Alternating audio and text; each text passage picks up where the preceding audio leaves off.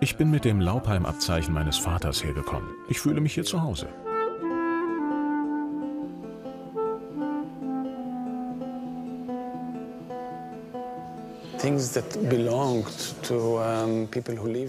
All diese Dinge gehörten Menschen, die einmal hier lebten und denen Laubheim am Herzen lag. Sie brachten sie hierher zurück, um die Geschichte einer Gemeinschaft zu erzählen. Michael Steiner ist extra angereist, um dabei zu sein, wenn das Laubheimer Museum zur gemeinsamen Geschichte von Christen und Juden neu gestaltet seine Türen wieder öffnet. Auch wenn er selbst in Israel geboren wurde, ist seine Familiengeschichte mit Laubheim eng verwoben. Seinem Großvater gelang die Flucht von hier und das am Ende einer ungewöhnlich friedlichen Epoche. In den 20ern war es den jungen Leuten recht egal gewesen, ob man nun jüdisch oder christlich war, den Tanzkurs machte man zusammen. Als 1926 die Stadt beinahe im Hochwasser versank, da half, wer helfen konnte. In das Poesiealbum von Claire Einstein malten und schrieben natürlich auch Mädchen, die katholisch waren.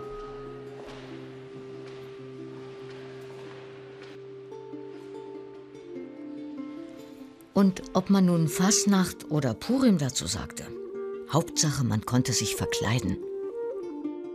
Wie kann sowas zerbrechen von einem Tag auf den anderen und das auch noch vollständig?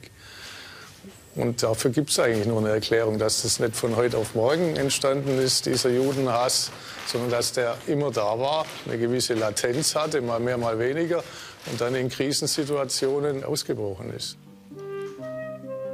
Im 18. Jahrhundert wurden jüdische Familien in Laubheim zum ersten Mal geduldet. Gegen Gebühr, versteht sich. Schließlich wollte der ortsansässige Baron trotz Schulden nicht auf ein Schloss verzichten. Seine Untertanen waren katholisch und empört. Für sie waren die Juden die Mörder Jesu. Ein lokaler Künstler gab den Folterknechten auf den Kreuzwegtafeln für den Friedhof einfach die Gesichter der Juden aus dem Ort.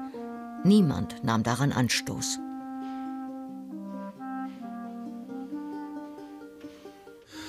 Also hier muss man auch drauf eingehen, auch durchaus religionsphilosophisch, theologisch und sagen, schaut nicht auf das Trennende, schaut aufs Gemeinsame. Das Christentum ist aus dem Judentum hervorgegangen, so ehrlich darf man ja sein. Und dann kann man auch sagen, hier ist was zu tun auf dieser Baustelle, damit sich so eine Tradition nicht fortsetzt. Aber Überraschungen gab es auch hier. Als ein beliebter Priester Ende des 19. Jahrhunderts starb, hielt niemand anders als der Rabbiner am offenen Grab die Rede. Orgeln gab es in allen Gotteshäusern, oft aber nur einen Organisten. Der spielte am Schabbat in der Synagoge und sonntags in der Kirche. Als schließlich die ersten Nazis Blätter mit Hetzparolen an die Fenster jüdischer Geschäfte klebten, predigten die Geistlichen aller Konfessionen gegen den Ungeist an. Vergeblich. Auch Laubheim war nach ein paar Jahren gleichgeschaltet. Jüdische Kinder beim Stadtfest unerwünscht. 1938 brannte auch hier die Synagoge. Wer von den Jüdinnen und Juden eine Chance hatte, floh. Wer es nicht schaffte, wurde verschleppt und umgebracht. Das jüdische Leben in Laubheim war ausgelöscht.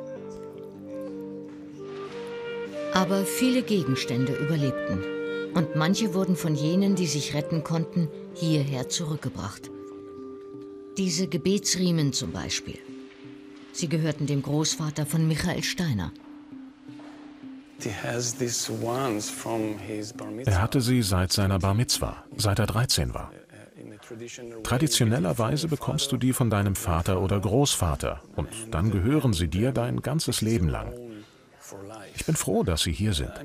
Das ist eine sehr emotionale Sache.